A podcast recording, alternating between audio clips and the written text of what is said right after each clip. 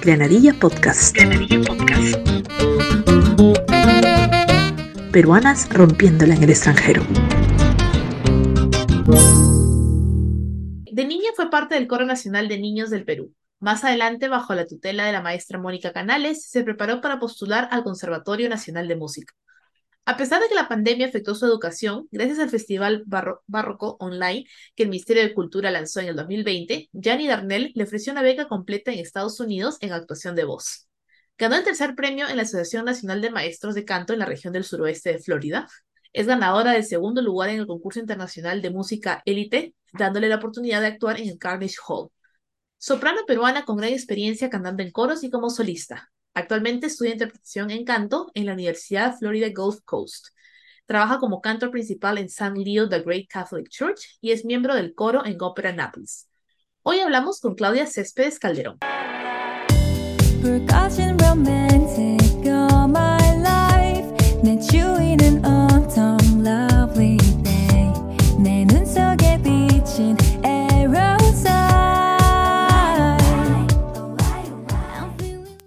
Hola Claudia, bienvenida a Granadilla Podcast. ¿Cómo estás? Hola, muy bien, gracias. Gracias por estar con nosotros el día de hoy aquí en Granadilla Podcast. Y nos gustaría conversar, eh, comenzar conversando un poquito de tu experiencia en el Coro Nacional de Niños del Perú. ¿Cómo fue ese, momento en tu vida? Bueno, yo ingresé al Coro Nacional de Niños del Perú eh, cuando tenía 8 años, eh, así en el 2008. Yo en verdad, eh, mi familia no es de saber música clásica, entonces para mí yo no sabía que cantar ni nada de eso. Solamente cantaba en una iglesia de San Juan de Miraflores, desde donde yo vengo. Eh, mi mamá me dijo un día, Claudia, eh, vamos a ir a que cantes. Y yo, una niña de 8 años, decía, ok. Y bueno, yo fui a, dar la audición con varios niños que venían de colegios que pues estudiaban música, eh, tenían profesores de canto. Yo no sabía nada de nada y mamá tampoco. Y lo único que me hicieron canta lo que quieras. Y lo único que sabía en ese momento era cantar canciones de la iglesia, las normales que se escuchan en la iglesia en Perú. Y gracias a eso ingresé, no sé cómo, pero ingresé.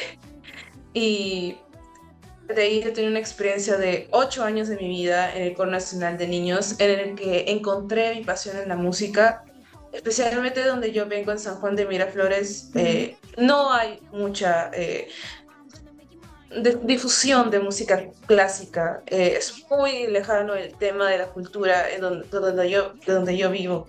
Entonces, para mí llegar a este lugar y abrirme las puertas a un nuevo mundo de música diferente, en donde yo podía encontrar una forma de expresarme, eh, para mí fue una, un gran desarrollo personal mío. Eh, desde niña tuve, viajé a Europa gracias al Ministerio de Cultura, que nos nos invitaron a cantar en Europa, tuve la experiencia de cantar en, escenarios eh, ahí en Perú, en el Gran Teatro Nacional muchas veces, en el Teatro Municipal desde pequeña, y hacer óperas, algo que es muy raro para un niño de 9, 10 años en Perú.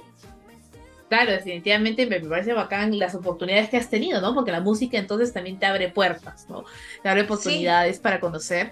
Y bueno, luego estuviste, fuiste parte del Conservatorio de Música del Perú y te tocó, como a muchos estudiantes en el Perú y a nivel mundial, pasar la educación virtual.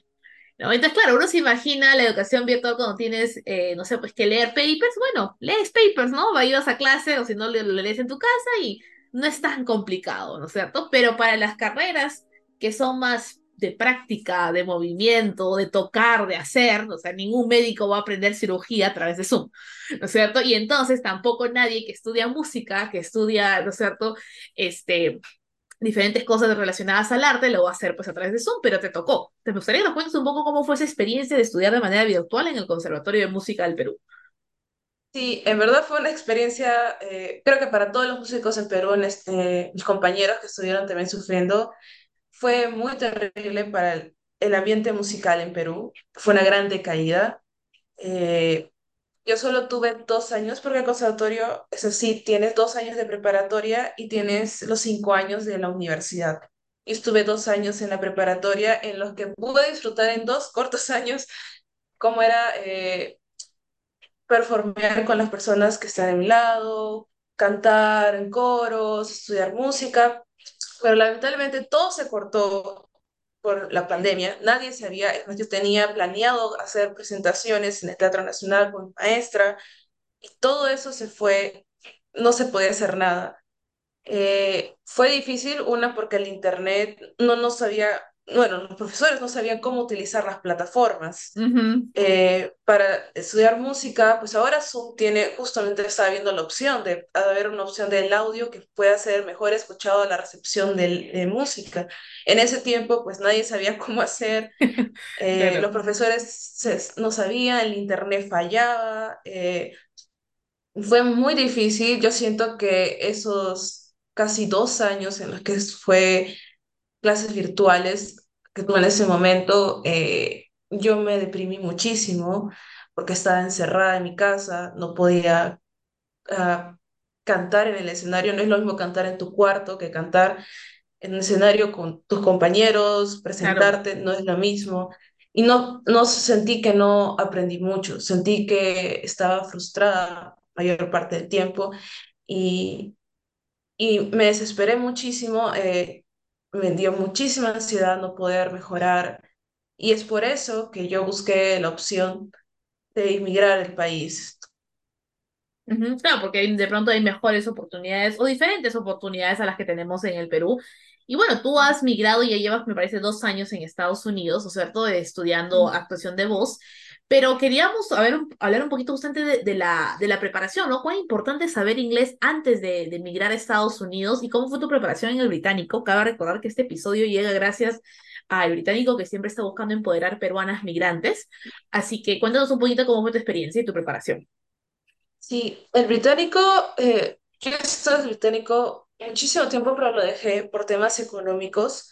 Pero yo volví a británico gracias a la orquesta de británico, quien te da una ayuda, te da una beca para poder estudiar en británico mientras que tú estés en la orquesta. Gracias a eso yo pude estudiar y terminar todos mis ciclos de inglés. Eh, mi preparación para postular fue en la pandemia. Un día yo estaba sentada eh, y dije, ¿por qué no? ¿Por qué no postular? ¿Por qué no tratar? Porque creo que nadie, nadie en ese momento pensaba emigrar de cierta forma a estudiar. Em, entonces yo ya había terminado el británico, o sea, mis ciclos de británico hasta ese momento, ya los había acabado, ya tenía el inglés, pero eh, lamentablemente uno cuando se da cuenta que tienes que postular, tienes que hacer otros tipos de papeles. Eh, las universidades normalmente acá en Estados Unidos te piden tener una certificación internacional, que es el TOEFL.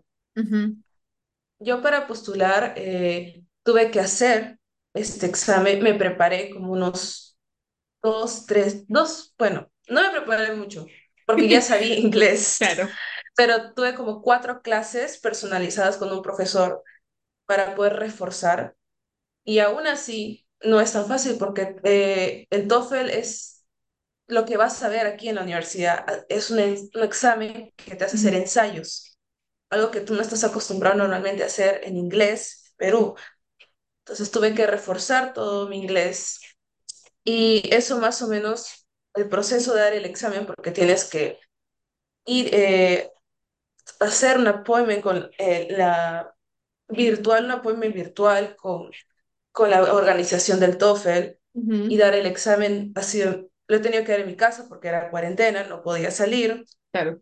Eh, más o menos me duró como dos meses el proceso de recibir el resultado de, la, de, lo, que, de lo que había dado el examen aprobado. Y aparte de todo eso, en esos mismos instantes, a mí el proceso de pedir la visa de estudio antes de ir a la universidad me ha demorado como ocho meses. Wow. Estaba en la cuarentena, tenía que renovar el, pasaporte, ir a inmigraciones, no es, eh, las citas, pues hasta ahora creo que tienen problemas de que sí. sigue hasta, hasta, infinito más allá.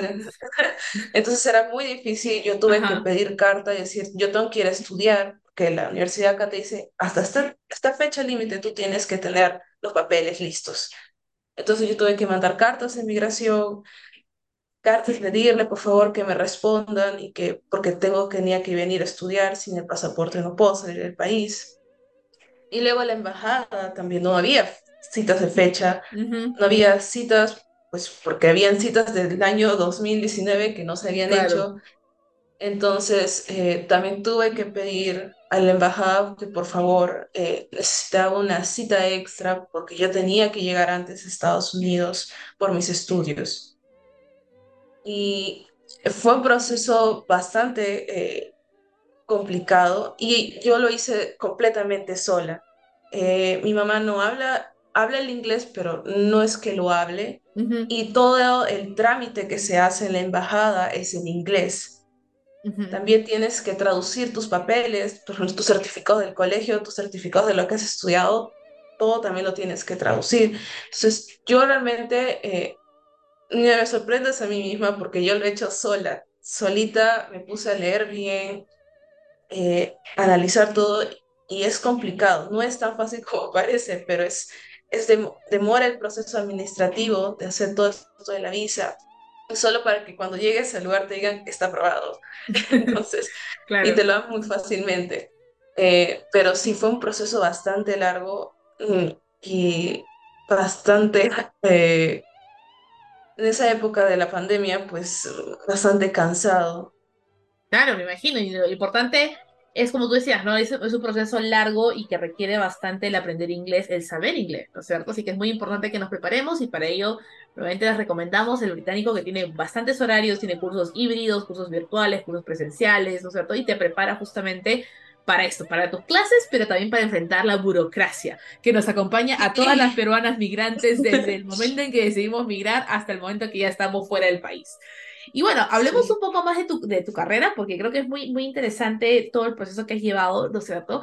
Y hay algo que, que les pasa a muchas personas, y creo que incluido a los que están en el mundo del arte como tal, el tema del pánico escénico, ¿no es cierto? Que son a veces muy buenos cantando o haciendo actuación, ¿no es cierto? Pero a la hora que los pones en el escenario y les pones las luces encima y ven a la gente, es como que me olvidé mi nombre y no sé por qué estoy acá. ¿no es cierto? Entonces, ¿qué recomendaciones tienen para aquellos que de pronto pues podemos aplicar algo de lo que tú has aprendido hasta aquellos que tienen que dar un seminario, ¿no? Tienen que dar una charla, una clase y les da todos los nerviosismos juntos, les da cuando están en el escenario. ¿Qué nos podrías recomendar? Mm, bueno, yo creo que desde, desde que empecé a cantar desde niña, eh, siempre he sido bastante suelta, pero yo tengo no sé si lo podrías decir así como una doble personalidad. Yo soy Claudia en su estado normal, cuando estoy con mis amigos, y luego hay Claudia en el escenario. Yo no me reconozco cuando estoy en el escenario. Mm, eh, yo lo tomo así, pero siempre cuando he tenido nervios, porque sí, había momentos en los que sí he tenido nervios que sentí que se me iba todo, eh, siempre recuerdo los ejercicios de respiración que hago eh, nuevamente en canto. Yo creo que eso ayuda a todas las personas. Eh, los ejercicios de respiración que hacemos en el canto y que también se hacen en ejercicios como el yoga, relajan y te hacen eh, entrar más oxígeno al cerebro, lo cual hace que tú te relajes y pues empieces a pensar, decir, ok, ahora sí, respiro y voto. Y yo, yo creo que una vez, recuerdo que mamá pues trabajaba en haciendo encuestas y había un señor que tenía que hacer como que una presentación a explicarle a los otros trabajadores. Y mamá me dijo, enséñale él porque el, chico tenía pánico escénico. Y eso que solo eran 10 personas en un salón. Ajá. Yo decía, ¿cómo puede tener pánico escénico con solo tan pocas personas? Pero tenía miedo de hablar. Y lo que le dije es, eh, respira y cuando estés en el lugar, no mires a las personas fijamente. Trata de mirar un punto en, el, en la parte de atrás que parece que estás mirando a las personas, pero no lo estás haciendo. Ah. Entonces ahí ya no entra el miedo. Entonces las personas creen que tú le estás hablando, pero no le estás hablando en serio. O sea, sí estás hablándoles, pero estás mirando al punto. Entonces te sientes más tranquilo y te enfocas en lo que tienes que hacer. Ajá, eso es muy importante, ¿no? El, el tener un punto y de la respiración también, porque uno cuando uno se pone un poco ansioso le empieza la se agita, ¿no? Y empieza como que se desordena todo, uno se olvida de cómo se tiene que respirar. Respiramos automáticamente de que nacimos, pero en ese momento que estamos en el escenario nos olvidamos cómo funcionan los pulmones y la nariz, la nariz y todo, todo se nos desconfigura. Pero muchísimas gracias, Claudia, por eso, porque creo que es importante que, que todos lo aprendamos. Y bueno, continuando en la línea, ¿no cierto?, de lo que tú estás estudiando, cuéntanos un poquito de qué se trata estudiar actuación de voz. Porque estamos aquí todos y solo todos los que nos escuchan probablemente se preguntan de qué trata actuación de voz. Entonces, cuéntanos un poquito, por favor. So, sorry. Entonces, en, en ya tanto el inglés se me confunde. Eh, bueno, en Perú realmente le llaman interpretación en canto y aquí le decimos voice performance. Es casi una traducción mm, no tan directa, pero los el mismo, el mismo hecho es que en lo que nos preparamos como performance, que es interpretación, es poder salir al escenario y demostrar eh, lo que sabemos al público y también hacer que el público sienta lo que nosotros estamos cantando. El performer, que es el intérprete, tiene que tener el poder de eh, emitir sus sentimientos al, al, público y que el público sienta lo que él está cantando o, o actuando en ese momento. Eh, es una carrera difícil porque creo que para cualquier intérprete en cualquier tipo de estilo musical es difícil transmitir lo que uno siente hacia, la, hacia el público en general. Eh, es una carrera que toma bastante trabajo, porque normalmente hay otros tipos de carrera de música, pero esta carrera especialmente, tú tienes que ser, tú solito tienes que convencer a todas las personas que es muy bueno y que estás sintiendo lo que estás haciendo. Requiere bastante práctica, requiere bastante soltura, eh, salir y mostrarte como tal eres. Y es una carrera bastante complicada que eh, no vas a recibir al comienzo lo que debes, porque siempre todos hablan, ¿no? Los dos músicos nunca tenemos un trabajo estable en sí. Siempre andamos de aquí, por aquí, por allá y viajando por todas partes. Eh, pero es una carrera que es gratificante para ti mismo, que tú quieres expresarte. Eh, y yo creo que para cualquier persona que estudie ese tipo de carrera tiene que tener en cuenta que no es una carrera fácil, es una carrera en la que a veces tú te vas a esforzar muchísimo y las personas no lo van a apreciar. Eh, a veces tú vas a querer algo mejor y no va a poder suceder porque también hay muchísimas personas que compiten contigo. Creo que eso es importante saber que no eres el único en el mundo, hay un montón de personas, tú, pero tú eres el, el, primero en hacer la diferencia entre los demás. Entonces, es una carrera que toma mucho tiempo porque siempre se aprende, nunca se deja de aprender, siempre es bueno ser humilde y aceptar lo que las nuevas personas te dan como consejos y yo creo que es una carrera que yo recomendaría a una persona que tenga la fuerza y la capacidad de poder soportar muchísimas cosas que pasan al exterior y también personalmente, porque estás presentando a ti mismo. Entonces es algo también muy interior hacia ti. qué importante lo que mencionas, ¿no? Porque cada carrera tiene sus características personales, ¿no es cierto? Y es importante que los que escuchamos este episodio sepamos en qué conlleva pues actuación de voz, ¿no? La lección de este episodio llega gracias a El Británico, el verdadero poder del inglés para romperla como peruanas en donde sea que estemos.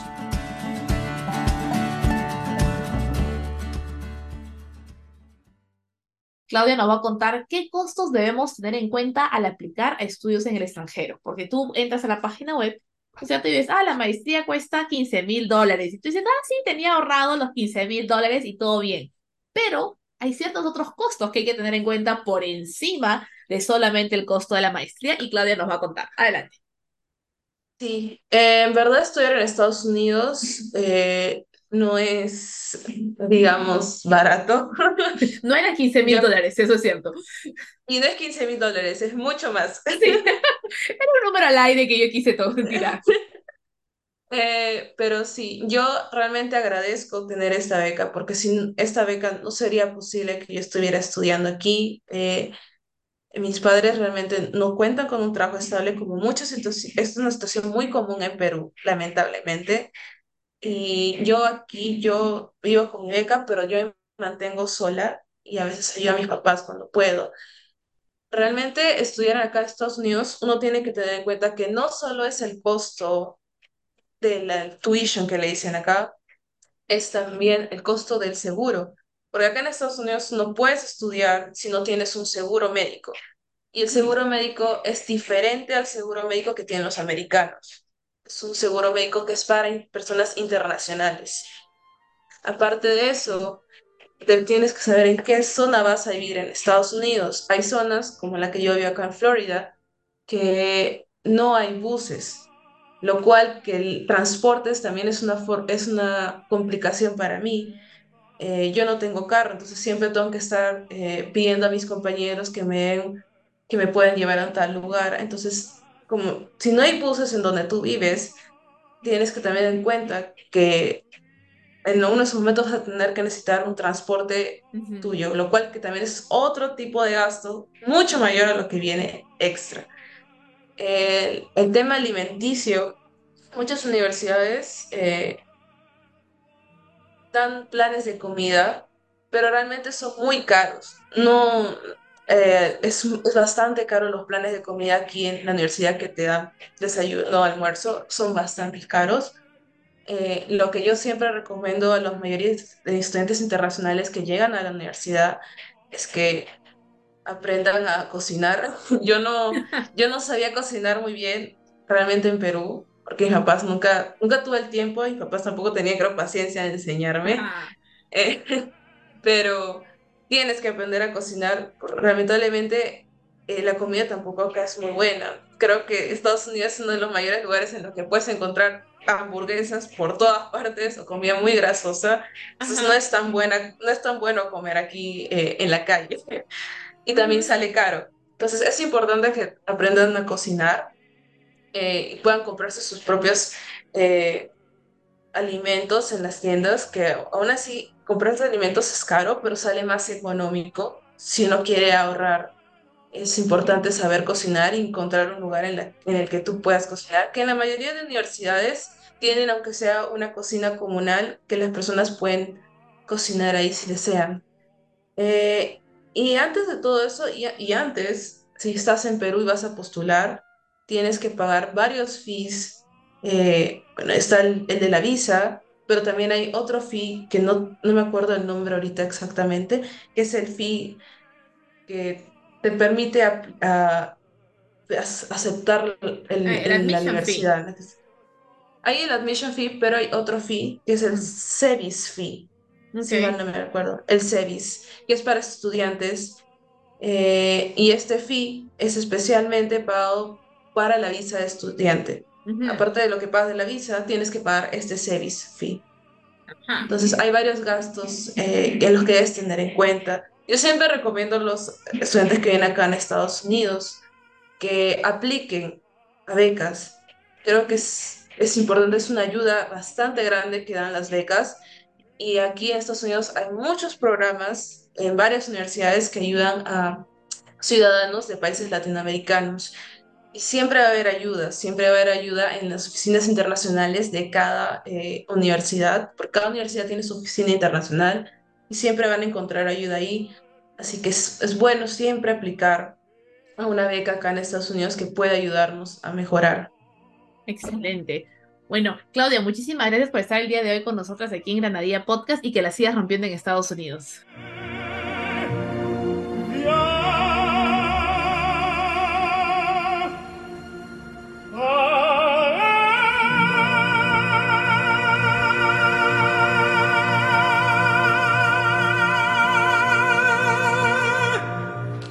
Estudiado en el británico? Cuéntame en los comentarios qué es lo que más te gustó de tu tiempo ahí. A mí me encantaba que pusieran ejemplos del día a día para practicar vocabulario y gramática. Gracias por escucharnos. Granadilla Podcast. Granadilla Podcast. Peruanas rompiéndola en el extranjero.